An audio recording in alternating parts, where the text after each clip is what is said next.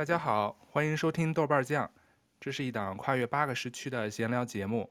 我是超哥，在加拿大。大家好，我是龙哥，我在香港。嗯，然后呢，今天我们这个话题呢，依然是三大炮系列啊。这个三大炮系列出自这个舅哥的这个手笔。然后今天的这个三大炮的另外一个炮呢，是一个 来自呃香港的一个另外一个朋友。呃，叫小爱姐姐，她其实叫 Echo 了，但是呢，那天我们在节目前沟通说，哎，在节目里叫什么呢？她又说叫小爱吧。我说好吧，我说叫 Echo 也也可以。我以为你是需要一个化名，所以我就说啊，那 Echo 就叫小爱吧。嗯、你叫 Echo 也直接也可以叫 Echo，可以的。那么欢迎，可以就觉得 Echo，对，欢迎欢迎小爱姐姐做客。对，好，谢谢你。小爱小爱，来个自我介绍。好，小爱。小爱一 说，好像小爱现在是不是国内有一款那个小爱机器人？对，智能机器人好像就叫小爱，是不是？对，没人，你们就叫 Echo 吧。对对对，叫机器人。我我稍微介 简单介绍一下，其实我就是啊，十七八岁跟着家人一起移民到了香港，然后但是我的初中、高中包括大学都是在内地就读的，然后毕业之后我就回香港啊。呃，继续求学啊，然后工作，然后一直到现在就是常住在香港了。嗯。嗯，然后呢，今天为什么要找我们的小爱姐姐呢？就是因为呃，其实我是灵感来自于最近在看一部电视剧，我不知道这个咱们的听众朋友里面有没有在看这个海清演的新居，就是跟她之前的蜗居有点像，然后就是讲上海人的一个。呃，房屋的体验吧。然后我突然想到说，哎，就跟着我们何不来聊一聊这个房屋的问题呢？刚好我身边突然想到我的小爱朋友，哎，最近他是我认识的朋友当中，真的是唯一一个在现实生活中我遇到的，终于抽到了香港的居屋，就觉得感觉就比中六合彩 这个运气都好，所以我就说，哎，叫小艾姐姐来跟我们聊一聊。然后其实我首先想问一下，这个作为一个。小白吧，然后我们的舅哥，你对香港整个呃居住环境的印象，就作为一个呃没有在香港生活过的人，你的是什么样一个了解？因为我觉得大部分人如果去过香港或者看过影视剧，就知道这个香港的这个人口密度很大，然后居住的这个人均有效面积就特别窄嘛，是吧？所以它全是对很很逼仄，然后大家居住的这些条件，好多影视作品其实有的。几个人或者几代人挤在一个什么十平的一个小房子里啊，就我觉得他们就是居住反，第一反应就是居住环境很很有限，肯定人口也密度大。然后你刚才说的那个 Echo 抽中居屋，我觉得你们不如先介绍一下什么是居屋，因为当时我一听这个名字，我说哇，好港式的一个名字我。然后后来我简单的搜了一下，我又简单搜了说居屋到底是不是有全名，还是你们就简称叫居屋？后来一看，哦，它其实居者有其屋计划的一个简称，是不是简称居屋计划？我一下哇，完全就又不是那么港式了，我觉得又特别有底蕴，就有那种文化底蕴在里头的一个名字的一个简称。一这么一听，居屋就不不港不港腔了。嗯，其实 来吧，那让我们小对小爱姐姐，你说一下，你给我们的小伙伴普及一下，你到底抽中了一个什么样 lucky 的东西？哦，龙哥特激动说，嗯，你说，这个真的还挺、嗯、挺挺难，就是我听闻的也是身边的很多故事啊，就是说他们抽了十几年，然后可能最终才抽中，或者还是没有抽中，故事居多。像我这种一次试了一次，然后就抽中的，还真的是比较。少的比例比较少吧，然后呢，我可以先大致的介绍一下香港的这种。呃，福利的政策吧，其实，在香港，因为啊、呃，住房问题一直都是一个很很常见、很普遍，很多大众都面临的一个很困难的问题。所以政府呢，它推出了两类型的房子，一种是供给你呃租给你的，一种叫卖给你的。然后租给你的就叫公屋，它其实全称就叫什么公共租住房屋，就是以一个低于市价，可能就小几千或者甚至几百块钱就租给你的，然后。等一下，我打断你一下，我我我要让观众朋友们有个对比啊，就是呃，我我现在香港这么多年，我收入的嗯很大一块都是用来这个租这个房子，并且这个房子动不动一个人住，一般都是要在一万、一万五、两万甚至更高，看你家里有没有小孩啊什么之类的。刚才 Echo 姐姐说这个真的是超级便宜的价格，真的就是呃就小几千吧，好像有的只有一两千块钱，对不对？对，没错。一一两千什么？一一个月月租吗？还是一个月？对，月租超便宜啊！但是是公家租给你的，政府租给你的是吗？没错。然后它就会有一些，对，它有一些条件限制，比如说你每一个月的入息，入息就是你的收入，呃，所有的收入大概多少钱，呃，你就可以申请地表，然后还要进行资格审查，还要排队，就因为申请的人太多了，然后现在大概平均等候的年年限就是五到七年，类似于这样子，也有人等更长。然后另外一个类型的叫公屋，刚刚周哥也提到，就是居者，呃，不，就另外一个叫居屋。叫居者有其屋，它其实是相当于是政府把楼卖给了你，但是它是一个低于市价，大概可能打个五折、六折这样卖给你的。然后我买的那个居屋就是当时是五点六折卖的，就是整个市价正常的市价，他打个五六折，然后卖给你这样子。然后他也是有一些嗯收入的资产的限额的，对，但但呃。居屋它就会稍微高过于公屋，大概就是这样一个状况。嗯，但像居屋，你们是有产权吗？就是政府卖给你，你就跟买所谓的商品房是一样的，就是有同样的。一样的哦，然后有没有什么？但是它它有一些其他的要求，嗯、比如说，呃，因为它要防止你炒房，它就有一些你转手的一些年限的限制，嗯、对，类似于这种限制，让你。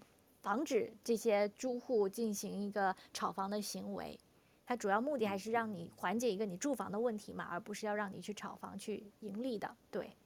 但是像你们比如说拥有的话，它那个地址，它的那个地块的选择上会有会有什么限制吗？就是跟其他商品房都是比较好的地段吗？还是说比较偏的地方，政府会买那那些地方，就开发商不太选的地方再给你们盖呢？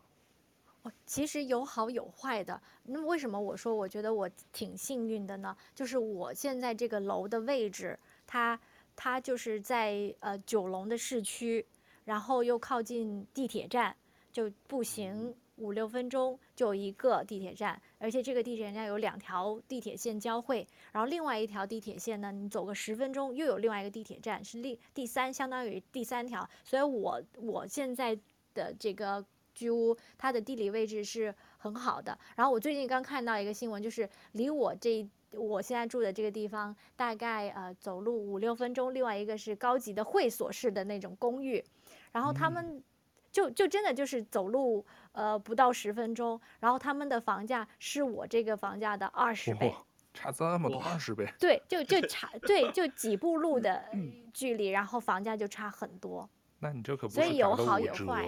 你这打了都多少折了？打骨折了都快。然后 有的就很偏僻，比如说就是在那种粉岭很靠近嗯深圳的一个比较偏僻的那种，不在市区的也有。所以他就比如说他每每一期他都会大概五六个新的屋苑，呃说放出来让大家申请，然后屋苑的地理位置不同，然后呃就也可以反映出大家的抢手度，就是。地理位置好的很快就被抢走了，这一设计到后来之后的。你申请的时候是可以自己选屋苑的，还是说他随机帮你安排？啊，这个其实是可以自己选的，但是它会有一个次序问题，就不你可能看中了那个，但是你前面排在你前面的那个人他已经选走了，所以当时我选楼的时候，我就心里想着，呃。大概三四个、四五个选择吧，然后去到说，哎，哪一个有剩就先挑哪一个，就是你要像你当年高考报志愿一样，志愿一样，对，一志愿、二志愿、三志愿这样子的，对。哦，明白了。那你这个，那 Echo 这个运气太好了，我觉得，就是你不光是抽到了，然后位置关键好，不是那种特别偏的那些地方，大家不愿意去抢的地儿。对。我其实可以跟大家简单的介绍一下，我当时就是整一个抽中以及选楼啊、装修这样一个过程，就简介一下吧。就是当时其实我是，呃，是在呃申请截止的最后一天的最后一小时知道了这个消息，然后是我朋友他申请了，然后他怂恿我说，哎，你反正这个申请费也很便宜，你就申请一下，而且就是碰碰运气什么的也无伤大雅。然后我就真的就是。申请了，然后当时是带着我妈妈一起申请的。然后我妈妈因为年纪她在六十岁以上了，所以她有一个所谓的长者有其屋，一个优先的队列。然后呢，后来就是到第二年，他开始角逐，就跟六合彩一样，开始角逐，然后有大概十组号码，每个比如说零一到到一零这样，零一零二零三，然后到一零，这个号码就是你那当时申请的那个编号的最后两位，他前十组才在才代表你是在一个有可能选到楼的一个队列，然后他就会看每一组里面有多少个人呐、啊，多少是。可以呃符合资格的，所以排下来，其实我当时是在第八个号码序列了。但是因为我有长者的优先队列，我又就是得相当于说一个得分更更高，然后我就获得了这个选楼的机会。然后一开始他就会让你交一些表啊，进行一些资产的审核。因为公屋呢，它大概就是嗯一人的话，就是你的收入资格是不能超过大概三万三。然后两人的话，可能就是五万左右，它有一这样的一个资格审查，然后都过关了时候，你就可以去呃，就是等待他告诉你，政府发信告诉你说，啊，什么时候你排到可以去选楼，然后我们这一期有一二三四五个屋苑你可以选，然后而且他还是不能去现场像我们买私楼一样去看样板房啊，是没有的，所有的公居屋它都是一一模一样的户型。然后它是网上会有一些图纸，告诉你，哎，这个房子大概什么样？其实都是一模一样，只是说朝向啊、地理位置啊这些的区别。然后你就你就在网上看这些资料，然后去选择你想要呃哪一哪一个屋苑哪一层的几室，你就你就你就列一个志愿表，以第一个最想要的，第二个、第三个、第四个，然后去到呃真正选楼的那一天也是也是按顺序进去的，它有个根根根据你抽中的那个序列号。先进去，你看到你就先挑你最想要的，被人选走了，选走你就挑你第二个想要，类似于这样，然后当场就要交一个首付，首付就大概当场交，当场交，而且但是很低，就是大概是一成左右，一成可能有最低可能不到十万，有的人就已经能上车了。哦，对，哎，对对，你给给大家普及一下，就是我们经常会说上车上楼这个专有名词。啊，这是一个广，应该是专属于。呃，香港的本土的一个表达方式吧，上车就是相当于你上楼了，你你坐上了买车有楼的这个序 列列车的意思吧，就是上车了，对。嗯，那跟我们平时表达的一些上车也比较像。哎，那那个 Apple，像你这些房子，它会就是说平米数有规定吗？还是说它整个这个屋苑的这个房型除了朝向不一样，所有房型都一样，面积也都一样吗？还是还是又有再有细分呢？它每呃，其实呃。屋苑的那个户型都是一模一样的，但是它会有分，大概就是一人住的单人房、双人房跟三人房的，就这三个类型的区别，然后其他就没有区别了。然后单人房你一进去就是除了厨房跟那个，哎，它其实给你的还是一个半毛坯房的状态，然后你可以再自己进行设计跟装修，对。然后我当时其实，呃，因为我资金自己的资金也有限制，我当时选的就是一个，呃，一人房，但是它的格局是可以隔出两个小房间的，所以相当于是我选了一一人房，但是是给两，大概可以给两到三人这样一个小家庭居住的，对。哦，那还可以。那一人房有多少平呢？那照你这么说得有五六十平了，至少。没有，舅哥现在应该是北美的房子住惯了。我还就往小了说呢，好不好？你真的是，你真的是。来给我来普及一下香港的房子。我现在这个一人房大概只有三十平不到，实用面积三十平不到。嗯、然后，对，它就是厨房有单独一个洗手间，然后。厅，然后两个房间是自己隔的，相当于说本来那个厅是相当于一个两个厅，很大。一个饭厅，一个客厅，但是你可以把那个客厅再隔成一个房间，然后只留下饭厅的位置，所以就我就把它变成了一个双人房，类似于这样子的，但总共也就三十平不到，这是一个单人房。然后如果是三人，就是现在他们所谓的一个呃双人房，那个双人房其实相当于可以隔出一个三个的房间，按香港这种这种设计。的寸土寸金的一个设计方式啊，其实可以隔出三人房的。然后那个的面积大概是四十平左右。哦。对，然后还有一个更小的那种，就是类似于 studio 的那种。studio 啊。对。单身公寓了类似。对，那种可能就更小了。那具体平数我也不记得，但大概二十到二十五左右，反正很小。我也我也见过那样子的。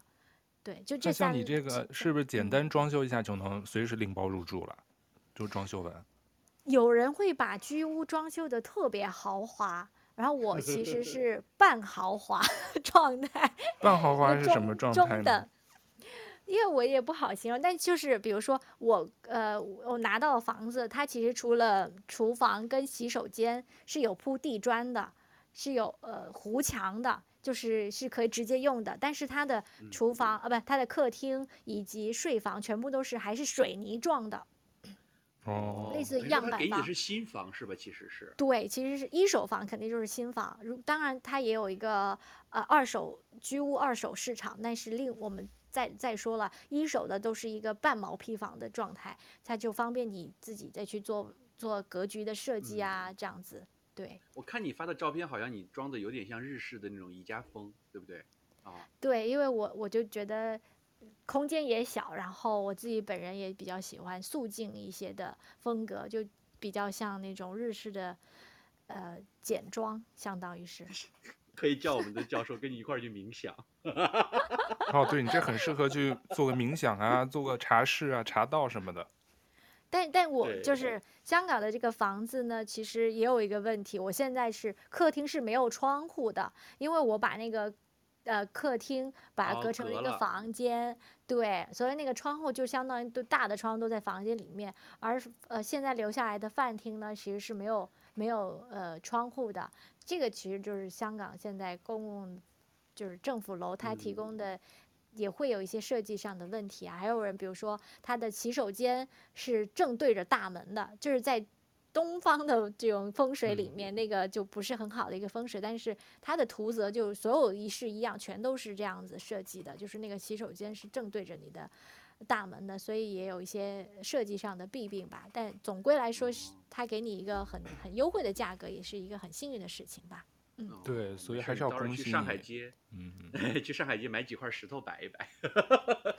我把那个厕所改了。其实因为那个 Echo 刚才说到这个居屋计划，就想到我其实原来在北京，我知道北京其实类似有的叫经济适用房，我不知道现在还有没有。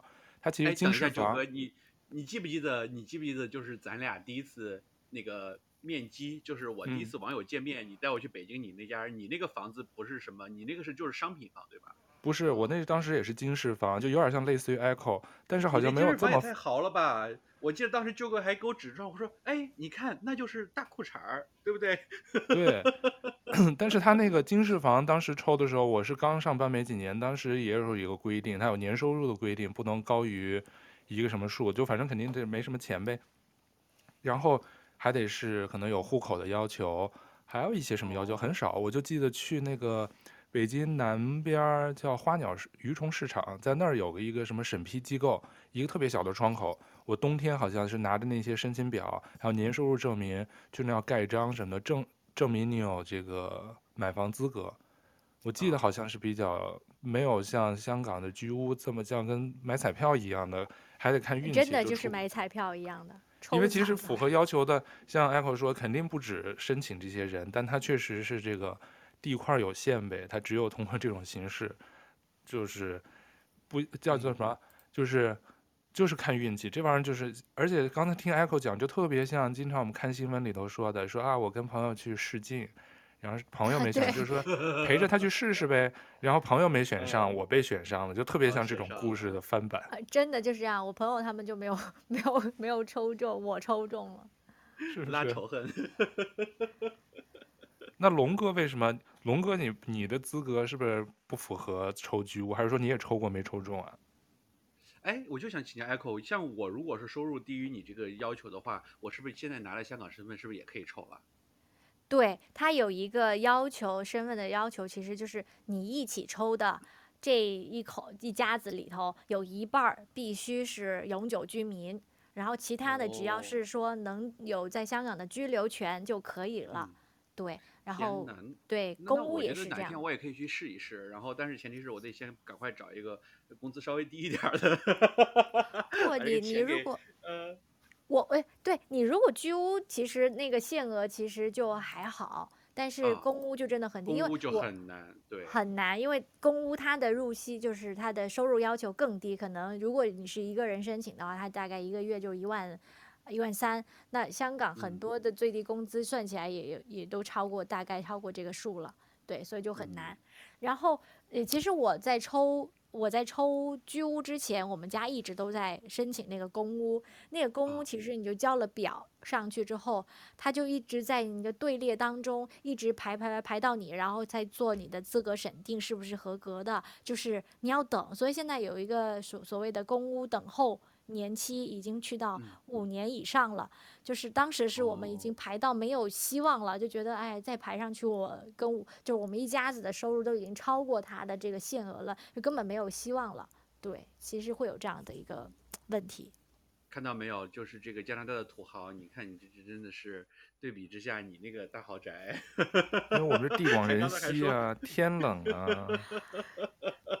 你看，就是如果是一个人住。在香港，如果一个人，说实话，我觉得能住到四五十平，真的是超幸福了哦。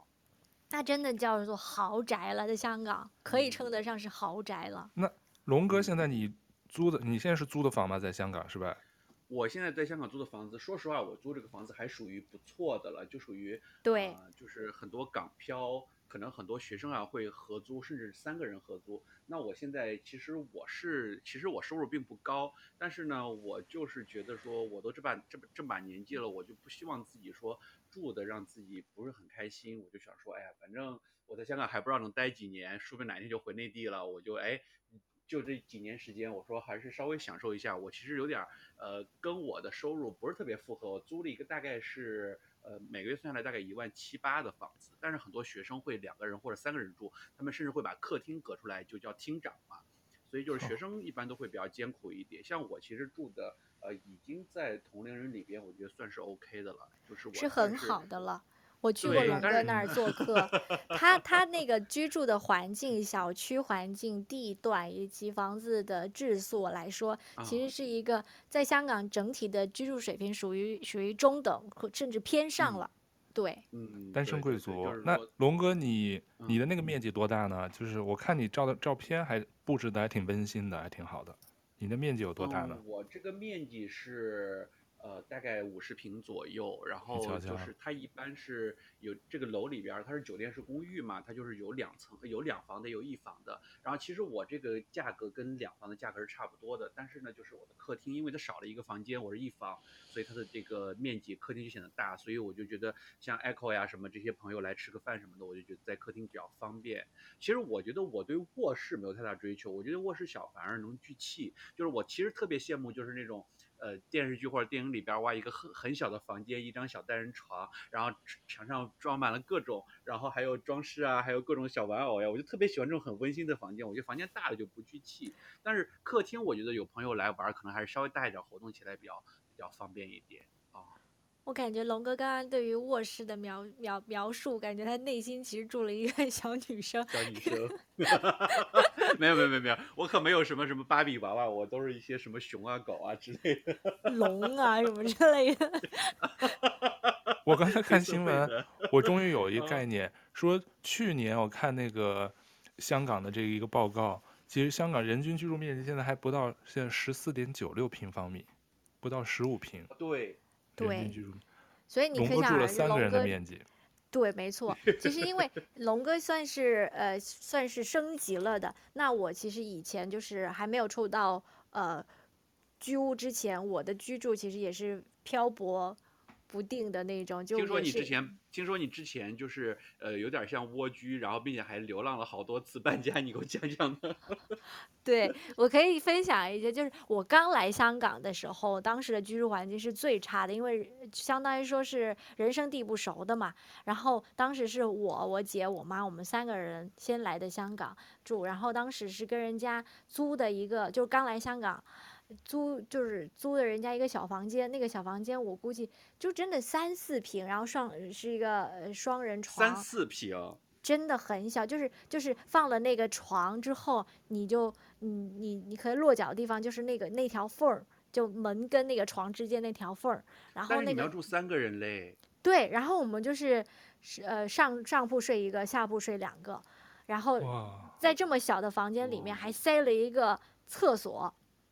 就是那个厕所，相当于你进去都不能转身，你就只能蹲下去，然后你这个比那个汤房都小哎，是不是？没错，因为当时只是租了一个独单独的小房间，然后是是呃别人跟别人家一起住的，就相当于一个呃叫老乡跟他租了一个房间，然后在那样的房子下面，我们住我们住了大概有两个月左右，然后。呃，就我就因为升学问题，我还是回来了嘛，我们全家就回来了。嗯、但后来呢，我姐姐她大，她也是在内地读的，读完大学，她又就回香港工作了。她就在北角，北角那边福建人特别多嘛，她就在聚集的地方。对，对没错，她就在那边租了一个房子，然后比比一开始那个大一点了，可能就是四五平左右了。然后，比如说我有时候从呃内地放暑假、寒假，然后去香港找我姐的时候，我妈有时候也会过去。我们又是三个人挤在一张一张啊、呃、双人床上面，就是又是一个四五平睡三个人，然后跟人也是租的人家的一个小房间，然后跟人家共用厨房啊、洗手间，就这样的岁月，在我刚刚来香港的时候，其实是是是小的时候都觉得是很辛苦的一件事情，就特别渴望有自己的一个。家就是在香港能有一个家，即使是租的都没关系，就是不要是那种寄人篱下，跟人家 share 一个洗手间，share 厨房，然后除了自己的房间有稍微有一些自主权之外，你对外边这个房子你是完全没有自主权的，就很辛苦其实。然后后来我大学毕业了之后呢，就是回来香港。呃，就是又读了一个研究生，然后当时因为我自己收入也没有收入嘛，我是也是相当于是姐姐租了个房，然后我跟她一起住住。当时呢，其实采用了一种合租的方式，我又喊上了我一个呃同学，我们三个人三个女生租了一个两居室。然后当时这样的房子还必须要租在深水埗，深水埗是什么概念呢？哦、这个地区是在于在普及一下。对，深水埗是。啊、呃，全港就是贫困人口最多的一个区，然后全都是老房老楼，而且以那种所谓的唐楼居多。这个唐楼就是没有没有电梯的老楼，就必须爬楼梯上去，可能最高也就六层左右的这种唐楼，在深水埗是很多见的。然后我当时住的还好，还是一个洋楼，就是有电梯的洋楼，然后跟人家合租了一个呃。朋友吧，相当于合租了一个两居室，当时的价位就是一整套房子就是一万一左右，已经是很很很性价比很高的一个房租了。当时在一五到一六年的时候，然后我在那个深水埗就住了两年，因为那边真的贫困人口很多，所以它的所有的物价、房价都很低，所以很多像穷学生啊都会往那儿住。比如说我这种穷学生，然后呢，在那住了两年，然后呢就就搬去，因为呃就跟姐姐分开住了。然后因为她在港岛上班，然后我当时我的工作地点是在很北，我们两个是一南一北，所以我们就分开住了。然后我就住去了靠北的一个呃，就。就沙田吧，沙田相当于是一个新界的比较市中心的一个地段。嗯、然后我当时租的房子楼下就是一个非常非常豪华、非常大型的商场，是所有比如说周末啊，很多当时还开关的时候，很多深圳的游客会过来采购啊，因为它牌子非常齐全，的 那种叫。的一个这样的商场，有点像像北京的那些卫星城吧？我不知道旧哥有没有，就是不是类似于什么天通苑啊，什么呃房山这种，就是一个独立的很的。房山应该不算是那个，现在他们我觉得是朝阳公园，朝阳公园附近不是，就是那朝阳大悦城附近的那些、哦、那种感觉，对对对，那种感觉对。因为我我大学是在北京读，我对于朝阳区有一些些了解。对，我一说，哎，都能说到大悦城，我都还没去过朝阳大悦城呢。对，我当时是在朝阳朝阳读书，对。所以当时我在沙田租的那个房子，我们是三个女生住住，但是我们是两房，所以我们又就找了一个厅长，就睡客厅。你对，你在沙田的哪一个？可以说一下名字吗？我叫呃沙田中心。哦，我在伟华中心。哎，哦，我在那儿待过一年。啊，我们两个，你是哪一年待的？我是在香港毕业的第一年。我印象中，我是在一个呃一个二十多平的房子，隔了两个小间。然后呢，那个小间可能大概就放了一张床之外，只有一张非常小的宜家的书桌。我跟我另外一个朋友，我们俩住上下铺。但是是但是那个房间它就是就是它装修的还挺小清新的，所以当时住进去也没有觉得太辛苦。但是现在想想，哎呀，那时候上下铺确实是真的是因为刚毕业没有什么钱嘛，这个对也是蛮蛮辛苦的。对啊，上下铺对于很多学生，很多学生来说，他们就是刚毕业或者读书的时候，他们嗯资金有限，然后他们就会选择去住厅长，或者说一个房间里面上下铺，就真的是摆完上下铺，可能摆个桌子，然后就只剩站的地方了，就那样，然后人口密度极度的高，居居住空间极度的小，对，然后在沙，然后我当时在沙田，因为为为了租这个呢，其实当时还经历了一个就是两个月搬了三次家的这种经历，就特别崩溃。那一次，我搬家经历真的还蛮多的。那一次我可以稍微简单的说一下，会不会太冗长？但其实 讲起来真的觉得啊，那种那种漂泊离对居无 定所的。对，就觉得哎，还是挺挺挺心酸，就觉得当年的自己还是很坚强的。当时呢，我是深水埗的房子到期了，然后我就我就跟我姐分开住了。然后我当时短租，因为我最后要住的那个地方可能离我起租期还能，它大概一个半月或者呃一个月左右，一个半月左右，所以我中间就去找一些过渡的短租的。有那种学生，他们放出来短租的嘛，他们可能回家了，放暑假了，你就把自己房间短租出来。然后当时租的第一个房房子呢，大概住了两天，我觉得哎怎么不对劲儿？我这怎么感觉跟过敏呢？结果我就仔细的，就是处女座的这种本性，就开始探索是什么原因啊，各种就发现整张床就被褥下面的那个床木木床就有好多跳蚤，我把被褥一掀，啪啪啪啪啪，就是那个跳蚤一直在跳，我吓死了，然后。我就买那些杀虫的，有什么烟雾炸弹去去清这些跳蚤，结果它就是死不了，就是我大概操作了两次，它依然还是会，就是冷不丁的在你的床铺跳出来，它太顽强了。因为跳蚤其实这种叫床虱，其实在香港叫就很可怕，嗯、对，就很可怕，很难彻底清掉。然后我就大概住了不到一星期吧，我就呃找了一个短租。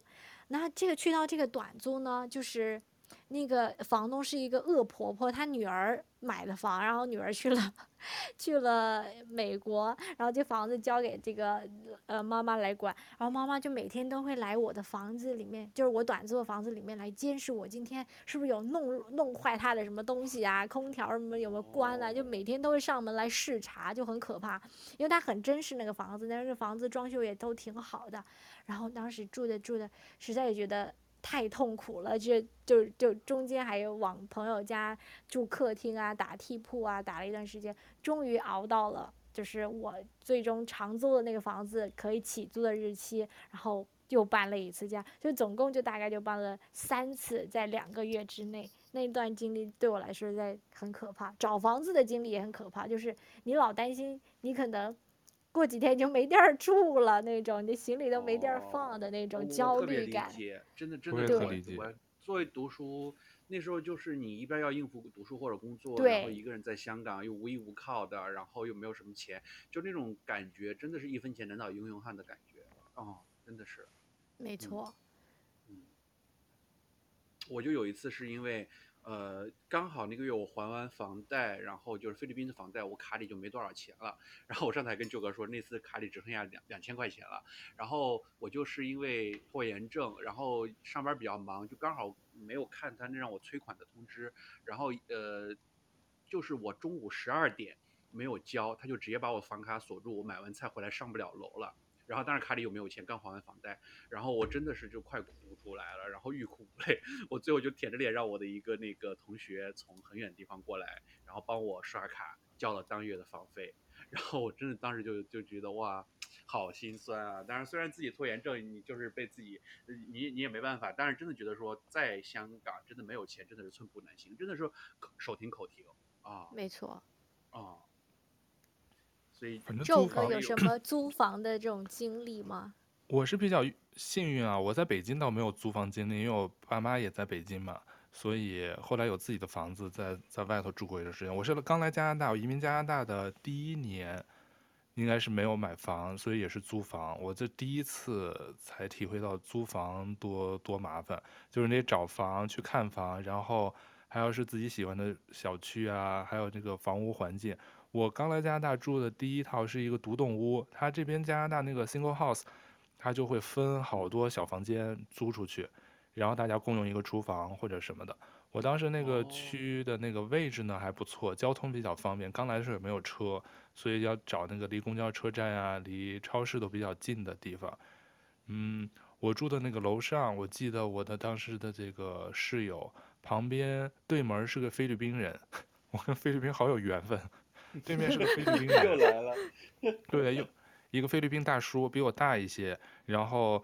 旁边是换过好几个房客，最后一个房客记得是一个非洲来的，说从魁北克来的一个法语区的一个一个黑人黑人朋友。然后楼下的那个厨房那层是一个中东小哥，一个一个石油小哥，家里很应该挺有钱的。但反正，所以总，但是问题是我当时那个房东是个中国人，也是北京来的一对一对一对老夫妇，他们因为儿女都在。在我住的这个地方，他们可能居住很久了。他们退休以后就把北京的房子卖了，在在加拿大买了这么一套独栋屋。但是因为可能还有房贷压力，所以他们可能也那套房子不是全款买的，所以他就靠收我们这些每个人的租金，这么以房养房吧。他那个老两口呢，其实住的是半地下室的一个一个屋子，他把楼上还有主主客层还有地下室装修完了，都都出租出去了。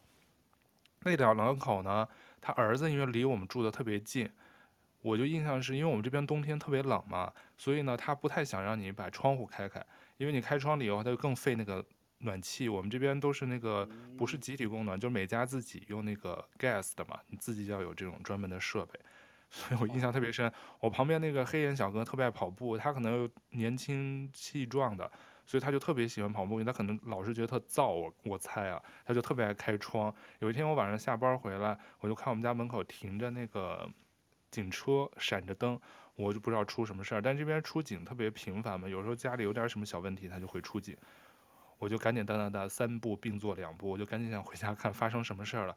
一看到那个房东的儿子，没有，他那个房东的儿子，然后房东老夫妇俩，然后还有一个什么室友。都在家，他们就是投诉我的那个我隔壁的那个室友，可能因为我们这冬天有时候特别冷的时候得有零下二三十度嘛，他就特别怕那个水管跟那个水管会爆，他就因为他房子也不是说特别新，他可能那个那个小孩就一直爱开窗通风，他就可能把窗户开开了，大家就可能争吵起来了，就是觉得这样会毁坏他的房子啊什么，因为有的有几次我看到周末他儿子就在外头站着，窗户就吵起来了。对，就特别像那个 Echo 说的，就是他倒不没有那么夸张，每天跑到你们家来查来查岗啊，看你这个有没有乱乱动他东西啊，破坏啊，毁坏他东西。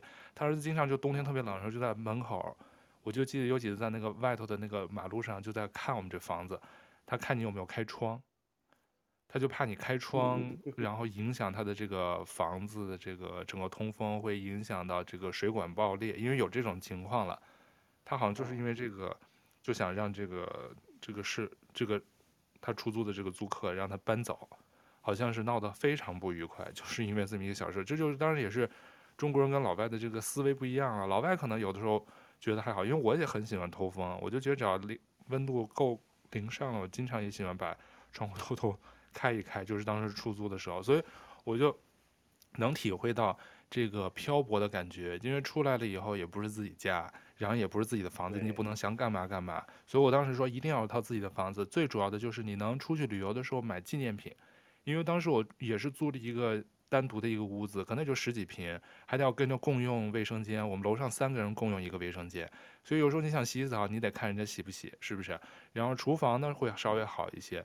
我当时才体会到哇，租客的这种心酸。其实虽说我可能跟 Echo 听上去比没有这么凄惨了。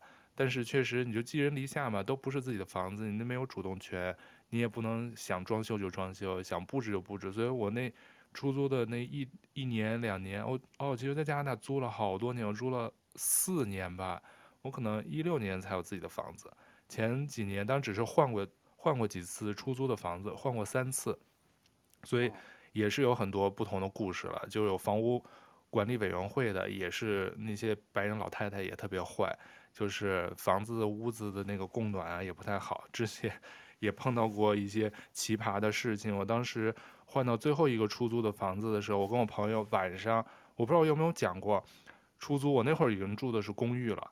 住公寓的时候呢，晚上可能也是冬天，凌晨有一次一两点的时候，我就不停的在那咳嗽，我就不知道怎么回事，我还以为就是冬天可能这边干嘛，就咳嗽。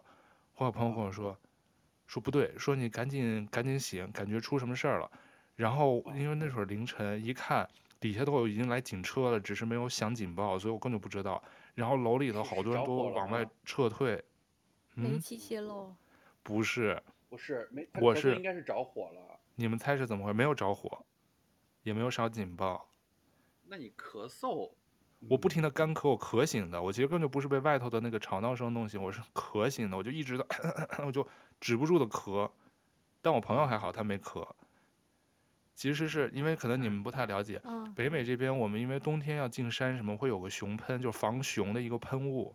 他那个我们一般进山去 hiking 啊，远足什么都会带，因为这边经常会有熊嘛，所以你要大家远足都会带那个。但那个东西买了以后，只有登山的时候才能防熊的时候一种喷雾的，把熊要赶跑的一种喷雾。喷出来了吗？对，后来问才知道。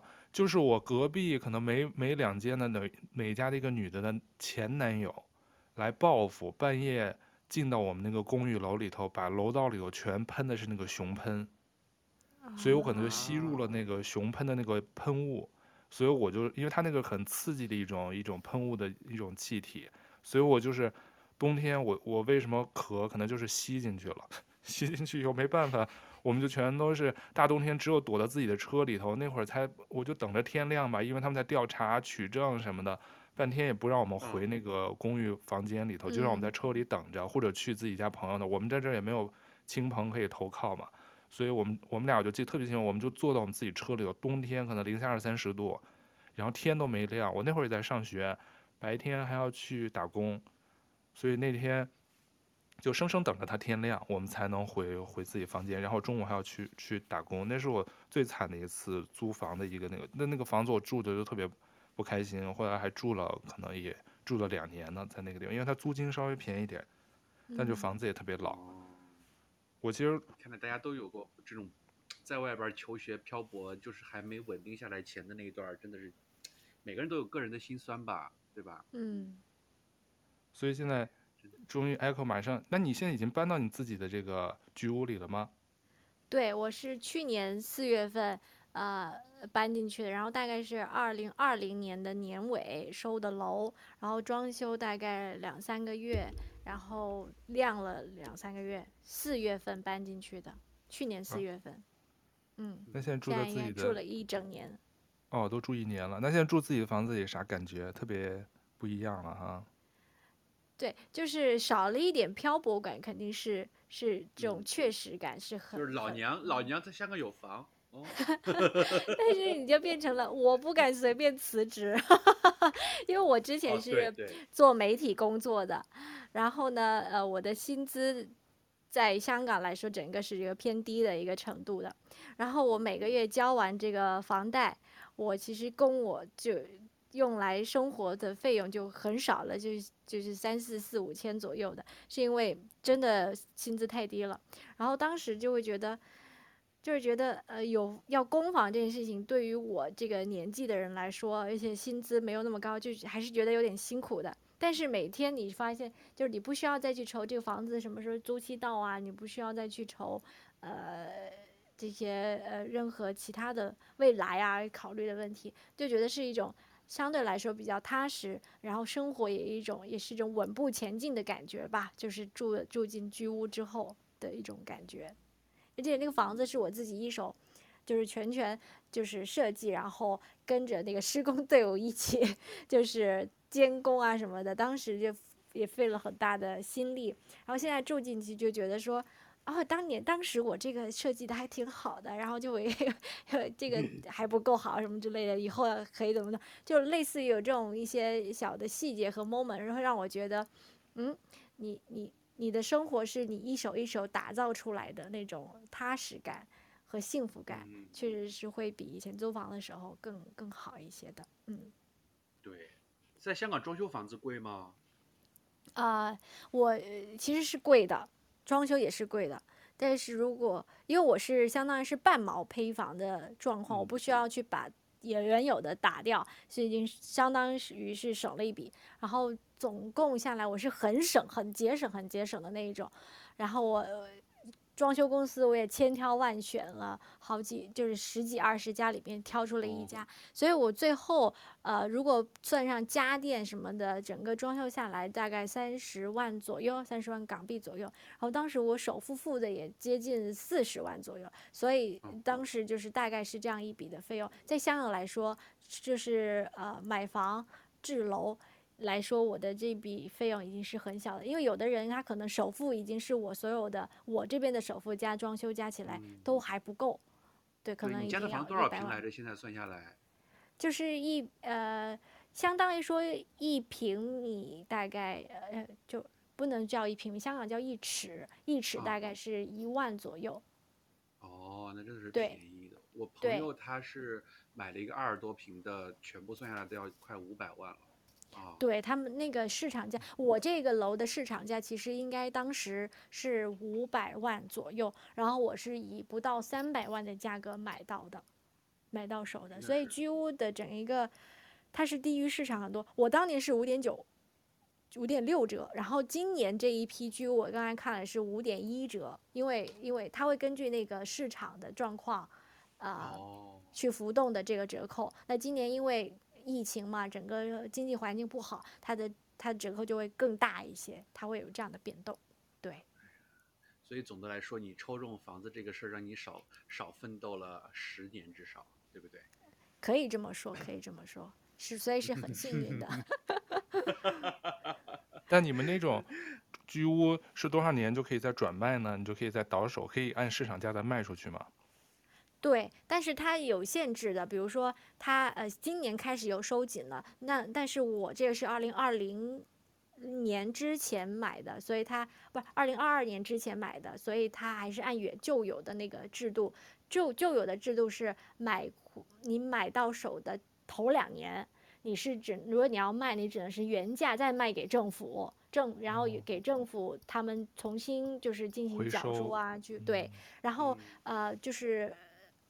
两年之后，五年之内，这一这一段时间呢，你是呃你是可以卖的，但是只针对某一个特定的市场，就是那些有资格抽居屋的这批人，以及呃以及就是公屋排队的那一那一群人，就是他只只针对于特定的市场进行开放出售，然后这个价格呢是就是你可以自己定，但是没办法跟普通公开的市场。来比拟的，所以相当于是你要炒楼的话，这一年还是不合算的。但是买了五年之后，十年之内，你就可以，呃，就是开放到一个公开的市场来出售。对，这公开市场就是所有的平民大众，不管你有没有抽公屋的资格，你都可以来来来跟，嗯，你都可以卖给他们。对，那你肯定赚了呀，你肯定是以现在市场价卖呀。但是你要补地价的哦，它不是说你不是，它有一个叫补地价，这个什么意思呢？就是比如说我当时是呃五点六折卖的，然后我今年卖，今年的市场，比如说这个房子它已经涨到了呃六百万了，然后当时是五五一折，你还要再把那个折的价格，相当于是六百万，它的五点六折，你要补回上剩下的四呃三点六折。要补上这一个差额，然后再去卖，相当于你可能赚的就是也是一些零头。嗯，对，你要补上这个折扣价，对，然后十年之后你就可以补地价，就是随便随便的卖，它是有一个年期限制的，对。然后现在是更严格了。那肯定，因为他这就防止这种炒房嘛，是吧？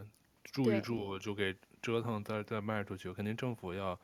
现在你们这种池子里的人互相买卖，然后你持有的越久，你可能补完这个差价，可能再再有多的赚头才能算是自己的，那可能赚头也没有那么大了，就利润就那个暴利没有那么大。但其实也还是挺大的，其实房价还是有啊，还是挺大。因为我自己有有了这个居屋之后，我就开始了解了。然后比如说我旁边的一个屋苑，它也是一个公呃居屋，它是居屋，然后它更靠海。它那边更靠海，然后其实有有海景的。它那个呃原本卖的市场价跟我这个差不多，大概你就按按三百万来看吧，三百到四百万。它现在那个房子挂出来卖的已经到八百万了，就是就是飞涨。因为它那个地段很好，海景房地段很好，海景房。你想想，它隔壁就是一个一个尺租就是四五万的这样子的一个房子，就是高档会所房，所以它连带的它这个也有着涨起来，就地理位置也很重要。对对，房子的 location 卖掉能赚不少呢。对，现在有人已经开始卖了，他那个可能就早我一年就是推出来，呃，让大家买的，所以现在相当于应该。升值空间还是很大的，就是居屋来说也是很大的。哦，明白了。你到时候转手卖给卖给龙哥呗，赚一笔。啊、对，我我得到时候把菲律宾的房子卖掉，然后就可以在这边再买一套小房子，然后下次真的是就就哥再来弥补我上次缺席的遗憾，我真的是要把我的卧室腾给你睡，然后我真的可以睡睡厕所的。我想问一下，就是呃，菲律宾它那个房价就是。他比如说他呃还贷款，他有就是让你需要还多少年呢？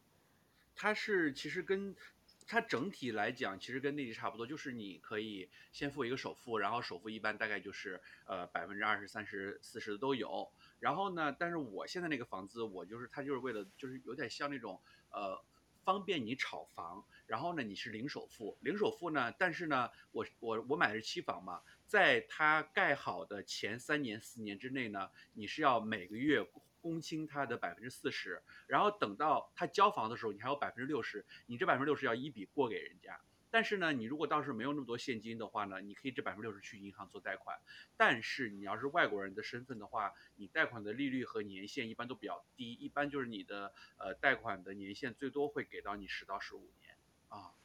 哦，那香港这边的居屋其实因为是政府作为担保人，它的整一个贷款是很优惠的，就是我首付只需要交一成，就很低。对，比如说我三百万都一车就对百分之十，就三十万不到我就可以拿下。这个房子的首付，然后呢，剩下你全九成，你全部都可以在银行贷款，然后银行贷款是给你最长的还款期，就是二十五年，你可以还二十五年，所以相当于你每个月付的那个还房贷是也也是比市场要要低的，但但它还对我来说还是高的。但这么看，真的还是买房划算。就是我我朋友香港朋友就说，你你租房价格这么高，你为什么不买房呢？你一个月两万块钱都扔给他们了，你还你还不如还房贷呢。并且他们说现在首付这么低，这个比例这么低，真的是还是买房划算。今年因为疫情，然后呃就是。政府跟银行又放宽了这个借贷的一些条件，但是就是你作为非永久居民在香港要买房，他要交一个很大概两到三成左右的百分之二十到三十的这个印花税。但如果你是你是呃永久居民，你就不需要额外花这一大笔钱去交这个印花税。对对对对。对，所以就很多很多就是在香港非永久居民，他只能说是租房比较划算。对的，像舅哥这种有钱的土豪，如果你哪天来香港买房的话，你可能得交百分之十五的印花税。不过你可以挂在我的名下，我不介意。我做你家的菲佣，但是你可以挂在我的名下。你做我们家的 迎宾小姐，但但是我觉得那个香港房子真是太贵了。像你们说，如果龙哥现在你租的五十平，刚才你说大概两万港币吧，那个租金。人民币是大概，因为我是疫情最疫，我是疫情最严重的时候签的，大概是签的一万七，但是呢，如果现在签的话，一般都要两万以上了。嗯，哦，那就算是两一万七人民币大概多少？乘以零点八？对，差不多吧。嗯，就是嗯，一万二三左右，一万四，那就是我们加币得多少？三二一万四，得三千快快三千加币啊！哇，好高！每个月差不多，就是只要在香港，你只要但凡你想一个人住，你低于一万港币很难找到，就是呃好一点的房子，除非你要愿意住在汤房什么的，可能七八千啊九千也可以，或者特别像那个 Echo 姐说的，就是在深水埗一些老的区是可以的，嗯，对。但是一般正常情况下，两个人合租一般都是要一万三四，学生来讲。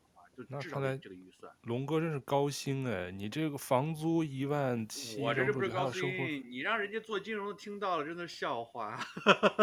他们有一个 定律啊，之前我也是听那个过来人给我介绍的，就说当时还是很穷的时候，现在也很穷，就是说你的租金。不要超过你收入的三分之一。三分之一，对对对对对，对，这样你的流动资金比较多，你是能够保证你生活比较有保险的。但是在香港真的很难，你要稍微稍微有一点点呃生生活环境的质素来说，你你租金不可能说是低于你的收入的三分一，就真的很难。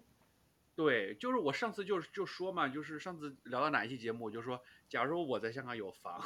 我真的敢跟欺负我那个 领导上次拍桌子，就是说，就是说我有时候真的是想发脾气，我想想我我操，老子老子这个月还有房租要交，算了算了算了，息怒。那你你你买了楼，你也有房贷要交，你我也不能随便辞职，我也不敢拍他桌子。脑袋上有把剑，对。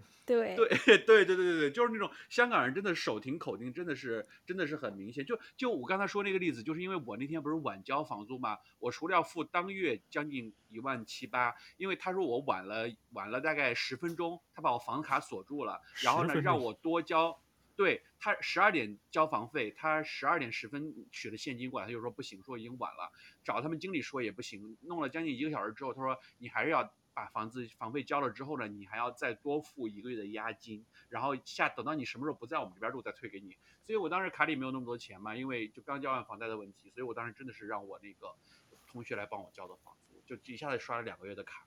哦，哇塞，我是直接劝退，买不起，我也买不起。所以就是说，我是觉得，就是说，香港真的很多人经常，比如说遇到新的香港朋友或者什么，他们都会问，哎，你喜不喜欢香港？在香港住了这么多年，我都说我喜欢不起来。为什么？因为我觉得，首先最让我纠结的就是香港的，呃，这个住房环境始终无法满足将来可能我要生活养小孩，因为我觉得可能要接父母来住的需求吧，就可能就是说也能住，你以后买个房子也可以住，但是就是说可能没有他们在内地老家住的那么舒服，啊。那肯定，这个质量下降了。你这人均面积这么少，对什么都干不了，啊、窝在那个里头。但是如果你对于房子的地理位置没有要求的话，你可以往偏远地区住。比如说我，我之前退而求其次，我就去住所谓的叫村屋，村子的村村屋。然后这种村屋就类有点类似于就跟你们北美的那种，呃，独栋的小房子。然后最多三层，然后我当时就是第一次住村屋的时候，是找了一个，呃，很靠近，其实很靠近市区了，然后装修也很很很很干净，然后是跟两个外国人一起住的，然后那个环境真的都特别好，整个空间也非常之大，单层就有就是七十平八十平这么大，就是你那个空间真的是无那个市区的这种啊。对你说到这种村屋，我觉得就是有点像舅哥他们住的，因为就是村屋一般，据我了解，不都是在那个稍微郊区一点，然后就是自己的地、自己的楼，然后并且环境特别好、特别大、山清水秀的。我觉得就像舅哥他们在外国人是不是觉得一般人都不住市中心，一般都是喜欢住在郊外这种感觉小独栋，可能就是那种感觉。我觉得。嗯，但是其实如果你说以温哥华、多伦多为主。它其实像这些北美这几个大城市，它其实市中心确实都是盖的那个高楼的那个公寓嘛，它其实租金也不便宜。比如说像温哥华，你在市中心的一个可能四五十平的公寓楼，一个月租金可能两千加币，可能一万人民币吧，我不知道相当于你们一万二三港币。然后但是离开了这个市中心，那它就都是独栋屋啊，还有就是连排独栋啊。对对对，它市中心不会建这种这种独栋屋的，这个地块的这个地呃叫什么寸土寸金吧。但是特别有意思的是，像温哥华、多伦多可能市中心，其实北美的市中心除了纽约这种大超大城市，北美的市中心其实到晚上都是相对不安全的地方。大家都所以就是年轻人，当然他有夜生活，他可能很喜欢住在这种地方，酒吧、餐厅比较多。但其实。嗯，剩下的人除了年轻人，好多他其实不太喜欢住市中心，他就觉得那是上班的地儿嘛。你上班之后，他晚上的流浪汉啊，或者那些醉酒的呀，还有一些不安全因素，其实基本上都发生在市中心。所以以我像住的这个地方，其实晚上市中心就跟死城一样，就是根本就没什么人，就是空荡荡的。尤其是上班的那个市中心，晚上五六点以后就是慢慢人潮退去，没人了。然后餐厅基本上也就跟着这个点儿就关了。所以大家都是开车，因为北美都是开车的多，所以他真正住郊也不，我们这些不叫郊区。你要说郊区呢也对，离市中心可能开车，像我住的地方。离市中心开车可能是二十多分钟吧，到市中心。但是沿途那就都是独栋啊，还有独立屋就多。像温哥华跟多伦多比我的这个城市更大，他们其实就是大温地区、大多地区，它周边有好多卫星的一些城市，其实可能开车会更远一些，四十多分钟。像温哥华市中心到华人聚居区可能得开。三四十分钟就比我们更远一些，但是市中心温哥华市中心其实到晚上也是挺乱的，就是好多可能除了住公寓楼的人会住在那儿，剩下的人其实都不会不会住市中心。刚好相反，跟亚洲的那些所谓大城市的相反，大家都喜欢往市中心那块儿靠嘛，一环、二环、三环的这么弄。北美倒是不存在这种这种这种结构吧？你一说这个。我就想到了那个舅哥说完这个，感觉让我想到新居，就刚才节目开始我提那个电视剧嘛，就是 就是海清，然后去买房，然后就那些。呃，有钱的专门卖豪宅的中介小哥哥，他就问说，这些有钱人怎么选？他说，哦，这些有钱人一开始就在呃市区，又想买市区的大房子，然后买完市区大房子，说，嗯，觉得太吵了，那我就要去住郊区，住郊区的这种豪宅、独栋的别墅。然后住了一段时间，又觉得说，嗯，我还是觉得在市中心这种生活更加便利，更享受市中心的繁华。但是呢，我又不想住这种普通的公寓楼，然后他又会去买这种市中心的这种，就是叫什么老宅，就是独栋洋房、别墅这种。所以我想想，真的是，啊，就是有钱人的生活是不能想象的。对，还是贫穷 限制了我们的想象力。我们不知道 有钱人都喜欢住什么样的房子，但我们这种小老百姓，确实有一套自己的小房子。像你已经不是小老百姓了，你你你相对于我们上海人呃这香港人的生活来讲，你已经算是土豪了。然后哎，对呀、啊，Echo 姐呢属于已经上车的 Echo 姐，每天骑着我心爱的小摩托，已经上车了。然后。但是我有个问题啊，就是我其实之前跟这个舅哥科普过，我就说，Echo 姐刚才也自己也说，她之前是做媒体的嘛，然后现在转战了，就是差不多算是金融行业吧。然后我就想问 Echo 姐，就是你转战金融行业，是不是因为跟你买了房，你要供房有压力有关？没错，其实我当呃当时跟你聊到那个贷款的那个那一 part，我就想提，其实为什么我会转行呢？很直接的原因就是房贷的压力。因为呃，香港媒体行业的收入呢，其实就属于偏低，就有时候甚至不到香港的中位数。香港现在的中位数是一万七、一万八左右，今年公呃去年刚公布的收入每个月的中位数。但是呢，我在呃前公司的收入是呃远低于这个中位数的。真的，这就佐证了有一期我跟舅哥呃聊那个媒体在香港做媒体的现状，真的是收入非常低，是就是真是民工略高。舅哥还记得吧？真的是民工，就是你，你真的是干着卖白粉的活儿，然后你收着卖白菜的钱。然后当时我给自己的一个心理的底线就是，就是我还房贷的那个户口里面一定会有余出一个月的，就是贷款的。那个房贷的金额就就相当于给自己上了一个保险，嗯、就是如果有一天我真的干不下去了，我我我裸辞，我都还有一个月的缓冲期。但是因为我知道我很穷，所以我就不会去查我的那个户口。但是有一天，当我因为要交一些呃，就是除了房贷之外，还有一些什么呃叫什么 bill 的一些费用，比如说啊对、呃、对，然后的时候我。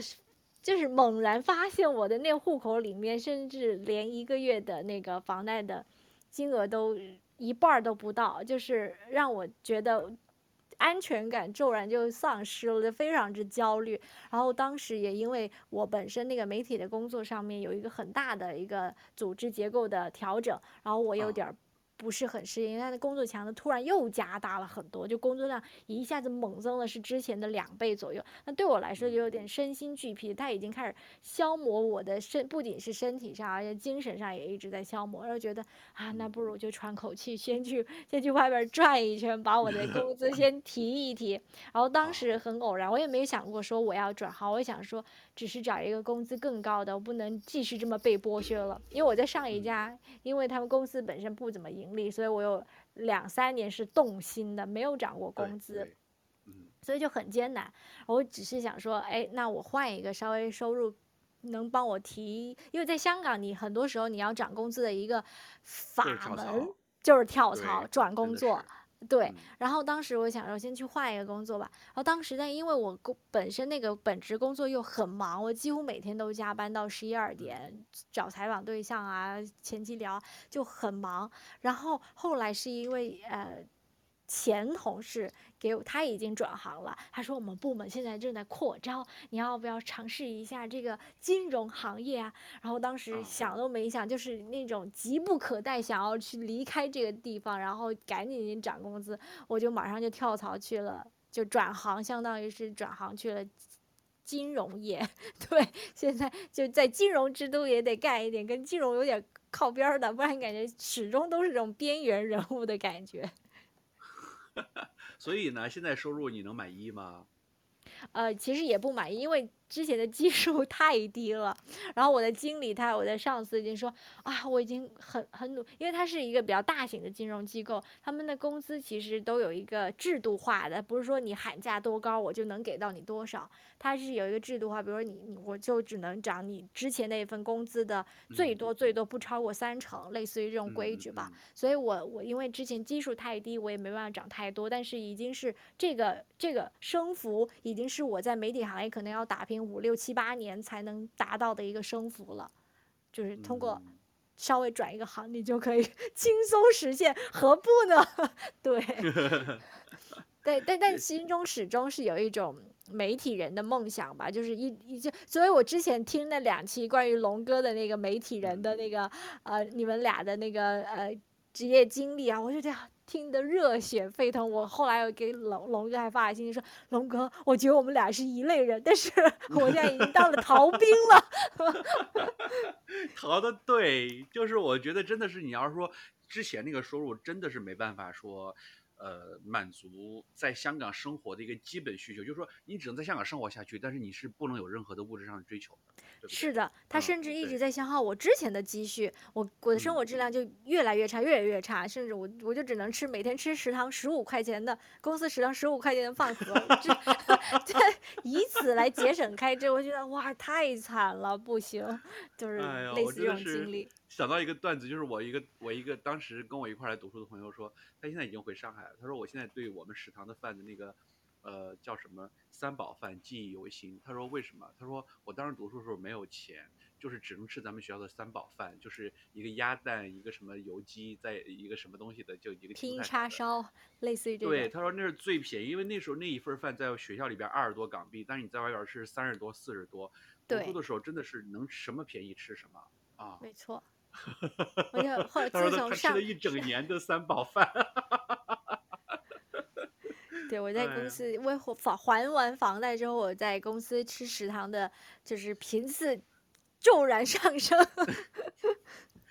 哎呦，所以说真的是不管就我们老说理想，老说理想，真的是你看聊这么多期，并且我插一句，突然发现今天刚好是我们的第二十期，还是蛮有纪念价值的。第二期聊了一个很物质的话题，真的是我发现，不管在哪儿，我们不管追求什么，不管你是要追求上我们以前说的财务自由各方面的，最最重要的真的是如果没有钱。我觉得真的是寸步难行，就是你的各方面的追求，真的就是很难保证。就是之前不是他们老说什么马斯洛的什么需求层次理论嘛？你第一需求、第二需求、第三需求，我觉得现在真的是我能保证我的第二层需求都不错了，就是吃饱饭之后，然后住得好一点儿。哎呀，没错。然后我我我，因为我自己这个年龄段我是。就是二十尾巴的这个年龄阶段了，然后我会感觉我身边的这个年龄阶段的人其实都很焦虑，就是因为他们现在的工资水平就是不上不下的，啊、但是又有发展前景，只是还没到那个阶段。嗯、但是呢，嗯、同时你又开始要考虑很多现实的因素，不论是婚嫁啊、婚姻啊，还是啊呃住住房啊问题，就开始你要开始好像是结束一种童话般的这种享乐的故阶段，你要进入一个考虑现实的阶段。所以就我身边的很多人其实都蛮焦虑的，在这个阶段。对，就是你要二十多岁，你要觉得说我还在。刚读完书，或者说我刚毕业，我没有钱，没有房，都觉得说很正常。但是你要到三十而立，就是说你可能到三十岁的时候，突然发现我二十岁的尾巴，我还没有任何的一个让你觉得 hold 得住，能让你稳定你心心心情的一个东西的话，就会觉得开始变得焦虑啊。没错。你看舅哥也是当年也是在二十多岁的时候离开了这个传媒行业，毅然走向了公关圈儿。龙哥下一步，我觉得也是想听完 Echo 说，可能又动心了哈，所以说现在又涨。哎，我也就抽一下，我我我可能会抽一下，但是运气不一定有这么好。他有一个 tips 的，他有不分，就是不同的人他的分数或者就是优先次序不一样。比如说你、啊、你你你你家有长者，你肯定是最优先的。嗯、其次你是家庭、啊、一家几口一起申请。啊是排第二的，然后最末最末的就是单身贵族。龙哥是最末最末，就没啥资格的呗啊。就是别人挑完了就才到你，对。但其实刚才我们刚才不是都在说，就听上去我们好像在那儿比惨比，但其实我最近刚好经历了一个，又是跟菲律宾有关的，因为我在。呃，我朋友在玩一款游戏，我不知道你们知道，它叫 Minecraft，这一款特别老老的经典的一款游戏，嗯、呃，可能有十多年了吧，微软的一款游戏。然后，但它现在是在那个链上是可以打，所以在区块链上是可以打的，就是它可以边打边挣钱，它就不是纯玩了。然后这个，嗯、呃，这个人是怎么着？因为我其实玩了几个月吧，我最近就有点疲，就玩的疲惫了，我就不太想玩。但是他那个游戏呢，就是你边打边挣钱，就是你在线时间越长，你挣的那个 block，就是他们叫一块一块的，叫一种它的货币吧，游戏里的货币，它就能，它那个货币是可以兑换的，可以换成这个美金的。当然它是浮动的，市场浮动。为什么说这个背景呢？因为我玩了几个月以后，现在因为要马上回办公室上班了嘛，不能在家摸鱼，我就就而且我那个游戏，我本来就不是特别爱玩游戏的人，我就玩玩，我就不想玩。但不玩的话，你就没有没有产出嘛。然后我们知道他玩这个游戏在菲律宾，之前我跟那个龙哥我们聊过一期这个那个。元宇宙啊什么的话题哦，元宇宙，对对对，是不是？不是讲过菲律宾有一个工作室，他专门就是让那些菲律宾人去玩这个游戏，它就是一种工作室，然后给给他好像一天是给十美金，让他打十个小时还多长时间，才给十美金。我我就想讲这个故事，你就听听。我们就是有的时候生活就是比上不足，比下有余。他们是什么？他是把我的那个游戏的那个账号，让这个菲律宾小孩，也是我朋友无意间发现的一个菲律宾小孩，他们在一直在打这游戏。他就说他好像在菲律宾不知道是哪个城市啊，他就是没什么钱，也没有没有去上学，可能二十多岁的一个小小年轻，他就是靠这个打游戏挣钱。他怎么打呢？他不去给这些工作室打，他去帮别人打。他打了以后，把这个拿到的这个，可能一天他要打十个小时，然后大一就辍学了。他跟那个我朋友说，他就是大一辍学，家里没钱，他连电脑都没有，他都没法在电脑上玩，因为这个游戏可以在手机上玩。他就发照片，他就在手机上一个，我都不知道是应该肯定也不是苹果这种好手机了，他就在一个很很普通一个什么手机上在玩。他现在是怎么玩？他每天玩十个小时，就我们北美时间白天，其实亚洲应该是晚上睡觉嘛，他都在玩。他现在就在，不是给我们打工，就是我把我的账号让给他，让他去拿我的账号去打，打了以后挣出来的钱呢，就大部分就给他，他就每天十个小时，可能能换，按现在币价，可能一天只有二三十美金吧，就是他每天打出来的这个数，他可能比给工作室打打打金的呢，可能挣得多一些。然后我们就看他发那照片，我说我的妈，这手机上玩十个小时，手都得打出腱鞘炎吧。我当时，我朋友就于心不忍，就是我当时不是问龙哥，我说你们菲律宾有没有什么什么网站嘛？但是呢，我们就回来给他打笔钱，让他去买一个那种打游戏的手柄，这样他就不用在手机上打。打了一笔钱。对，我们就通过区块链给他打了一笔钱。他跟他的那个 cousin，他的侄子都在玩这个游戏，所以我们说你不能天天手机上这么打，这手都会打坏吧。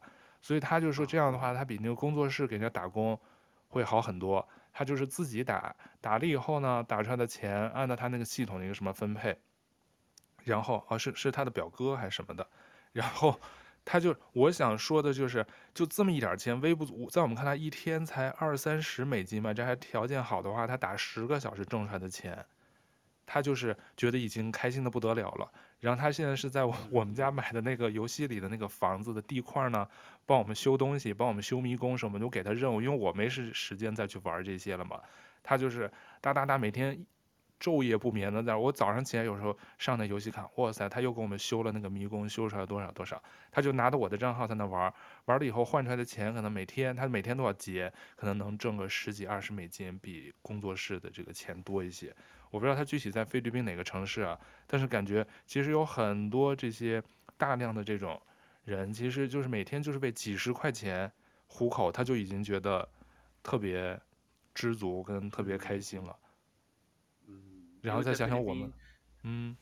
但是在菲律宾，像对于他们这种人，可能真的是没有没有，就根本没有希望买房，然后他们也没有买房的压力，然后即便是有一天他们露宿街头的话，其实，在菲律宾真的露宿街头也属于正常，就是你也不会天气也也不会冻死，然后你实在不行饿了吃香蕉。你要求也太低了。随路可以摘。真的是菲律宾人那些街边流浪汉，他们真的都是这么过的。不过我也去过见过特别，就是其实我有个有个有个上次聊菲律宾那一期，我有个细节没有说，就是我去菲律宾贫民窟，就是一个他们有一种叫巴邦嘎的食物，就是那帮人他们会把肯肯德基麦当劳别人吃剩的骨头买回来，然后洗一下再油炸。啊，罗哥，你看我现在发给你的照片，就是他在那个。不在我们家地，他之前在别人家地帮人家修的这些建筑，哦，蛮漂亮的哎，是不是修皮卡丘啊？他这个是用手机都能修出来的吗？对呀，我当时不知道，我那朋友问他说：“你这？”他说他就在手机上打的。我说：“我靠，手机！”因为我当时自己在我们家地上也修了一个一个玩偶的一个图像，花了好几天，就我在电脑上拿鼠标这么弄的，弄得我都累得不行，跟恐高症。他居然就在那一个小手机，几平几几英寸的一个小手机上修的。我有一个朋友，我有一个朋友，他其实是没有一个正职或者说 full time 的工作的，然后他他的收入来自于哪里了？他每天都在手机上面玩赌博的一个卡牌的游戏吧，呃，然后但是他的收入都比我 full time 的工作收入要高很多，他每个月有两万多收入，你知道吗？就就他，但是他的生活，他因为有一点。自己的性格的原因，也是不想要遵循一种非常刻板的，就是工作，然后升职升迁，然后，然后结婚生子，他是很很很不喜欢这种生人生的模式的，然后他就选择了一种毕业之后就失业，然后就就在家里面就是打这个游戏，但是在正常的社交啊，他每个月的收入都要比我。做一份媒体的工作高大概五五六七八千，然后他能每个月收入两万以上，他也过得很乐呵，对。哦，这种也蛮好的呀，我觉得只要有自己的生存之道就行。对。啊但是我刚才说的这个菲律宾那俩小哥，那兄弟俩的故事，我是觉得哇，有的时候我们天呐，就跟你这么善良，还给你打了一笔钱买手柄。对，我朋友就说哇，太可怜了，说他那个，所以当时我们就说，因为发现那个淘宝他们也没有亚马逊哈，菲律宾没有亚马逊吧，好像也没有什么类似于淘宝送不了货到菲律宾。我们说得给他买一个，就是在手机上他玩游戏，不要直接在手机上打，他得有一个额外的东西，可以在手机手柄上打的那种游戏的那种键盘。就哥，我下个月的房租好像有点紧张哎。你一个在菲律宾有两套房的人还哭穷，我这个 房贷已经还不起了，让我接济一下。对啊，我也是菲律宾呀，我菲律宾紧张啊，我菲律宾人，菲律宾的啊。我我，当时我，我，菲律宾的啊。我们当时就利己利人嘛，就是双赢。我反正游戏不玩，那个账号闲着也是闲着，然后这样他就可以帮我们做点事儿，他也还可以额外挣点钱，他比给那些工作室直接打工，那些工作室就是每天你就是，我就给你十美金。还是几美对十美金一天，所以他们好多那些打击那些小孩就就就有点，就等于剥受剥削吧。我觉得这样的话呢，他自己打，他自己可以做他自己想做的事儿。这样我把我闲置账号给他，然后让他就可以对他来说，对我们来说真是微不足道的一笔小钱。说一天就挣几百块钱。他不会把你的账号盗了吗？他盗不了，那个他就没法盗。区块链的东西，最后的那个对啊，区块链它有一个安全网，对对对，无主记账。对。所以我们就通过区块链给他打了五十美金，这样他跟他那个侄子一人可以买一个稍微好点的那个手柄，他们就后来买了，后来他就是在那个龙哥跟我说的那个网址上买的。在想，就是如果我要是每个月收到舅哥的五十美金，我能吃几次叉烧饭啊？啊，你瞧，又又 装了，今天都已经是媒体高管了，还在那儿我们这面前哭穷。我们是一个住居屋的，一个是那个。哎哎哎，你一个你你一个你一个在加拿大住别墅的就不说了，还有这边还有一个上楼的，已经上车了，都还有自己家的了，我还要租别人的房子呢。啊，喂，你也有，你也相当也是上车了，而且你的薪资水平要比我们高很多，好吗？比我要高很多，好吗？哎，毕竟我是工作年限。高吧，我跟你讲，以你这种奋斗的态势，以你已经转行的这个行业，然后你工作到我这个年纪，你的收入绝对要比我高的，对不对？你现在年纪还小着呢，就我跟舅哥，我们俩都大你十岁呢，啊。没有，我对生活还是充满着希望。我没有很很很大的物质需求，我本身呢，就是如果不买这个房，我其实我感觉我可以长长久久的在媒体这个行，就这么做着自己想做的事情，想拍的片儿就开开心心。那那你就等着舅哥给你买手柄吧。但人的追求也不一样，所以后来现我现在的状态就是，呃，其实我买了楼，我上了车，别人听过来可能听下来会觉得，哇，你好幸运，你已经是有有房一族了。但对于我来说，这个房子给我的附加值，其实除了刚刚说的啊，我觉得其实每天就是感觉呃踏实一点，没有一些漂泊感了之外，我感觉它对我自己人生啊来说没有太大的附加值，我会觉得。呃，其实没有房，我可能会更开心一点。我没有那么多的负担，就是金钱上的负担。但是我觉得它会对你将来是一份保障。你实在以后不想要这个房，但是你他会逼着你去理财去攒钱，他会让你。其实你看，如果不是因为这个房子，你也没有跳槽的那个动力吧？对不对？啊，说的好像也挺有道理。对，对啊，有的时候就是这个年纪，我觉得不能就躺平嘛，就还是适当的有一些刺激，还有一些激励。嗯，这样的话，你瞧。你这房子跑不掉，而且肯定是增值，不会贬值。然后就像龙哥说，借这个机会，有虽说离开了暂时吧，有可能是暂时离开你喜爱的这个媒体行业，但是等你这房子供差不多，或者压力越来越小，没准那个时候你再轻轻松松的回到你喜欢热爱的这个媒体圈，干起来就是真是就是为为这个爱好、为这个热爱去做了。其实没有这些经济上的压力，可能干起来也会更更好一些，心无旁旁骛了嘛。嗯，对，就比如说哪一天你这个运气抽中这个 lucky star 这个运气持续爆棚的话，你再爆再爆再爆再翻倍，你哪一天你把那家媒体公司买下来都有可能。梦还是要做，哪怕就说不好哪一天就实现了，对吧？对、啊、对，下次有机会给我们讲讲，因为你好像是拍纪录片是吧？之前媒体是做纪录片吗？还是什么？专题片。专题纪录片。专题纪录片，对，还是还是有一些就是说出来广大观众朋友们都挺熟知的知名栏目呢。也做了一些让自己成长很大的片子吧。但是就对对。那下次对有机会给我们讲讲你原来媒体行业的那些故事，我们特别喜欢聊媒体的事儿，因为我可能因为大家的背景都有一点都有点相同。大家其实今天是一个媒体人买房记就。就就不算香港人买房，就是媒体人买房记，就是我那些媒体人冒号，我那些流浪漂泊无依的日子。对对对对对，可以是这样一个分类。呃、熊喷雾、跳蚤虫，那些我流浪的、啊、那些日子，反正也，我觉得那个 Echo 今天虽说这买了有一段时间也都住进去了嘛，但是总体还是一个很好的一个积极向上的一个事儿，至少推动你，是的，其他人生啊，是吧？心态上啊。还有你的这个工作职职场上都是有一些变相的推动，至少都是往往往上在走。对，就是对我自己的心态来说，也是一种，就每天都还是有一些呃期盼或者目标吧，对自己而言是挺好的。对，那也希望这个 Echo 的这个好运，通过这节目给带给龙哥，带给我们所听的人这波欧气吸一下啊。变成一个幸运女神。这这期接力，这这期这期豆瓣酱节目就是你的这个月的锦鲤，转发你抽什么都有奖。对，点赞、转发、收收听本期节目，一键三连，运气马上上升。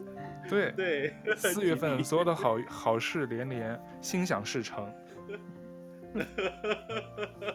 好了，那我们今天节目就聊到这儿。虽然我们有点意犹未尽，我们还有很多话题，呃，比如说你对中港两地啊，然后两地生活的期待啊、选择啊，我们以后有机会希望 Echo 姐能够继续来上我们节目，跟我们分享更多的有趣的意思，然后特别是一些关于媒体的话题。好的，好的。然后就是我们很开心啊，然后跟这位锦鲤姐姐聊了一个多小时。然后啾哥还有什么要讲的吗？没有，我就说谢谢谢谢 Echo 今天给我们做客。对，还有好多话题，我们下次有机会找到不同的角度，我们再请 Echo 再来做客。再次恭喜你居者有其屋。谢谢。最后我们希望每个人都居居者有其屋了。对，希望有居者有其屋，叫什么那个天下大公那个怎么说来着？哎呀，真的是忘了。茅屋为秋风所破歌吗？呃，不是，还有一个什么叫什么什么什么安安煞什么？哎呀，我也忘记了。安我知道。千万间。对。嗯、大庇天下俱寒士俱欢颜。然后接下来就是骑上你的小摩托，赶快上楼去。对。对，最后希望大家都能居者有其屋，有一个自己属于自己的这个安乐窝，不管蜗居还是什么，都是有自己的房子，这样能心安一些，是吧？心态上也平和。嗯，那最后谢谢大家收听我们这期豆瓣酱，我们下期再见喽，拜拜，再见，拜拜。拜拜。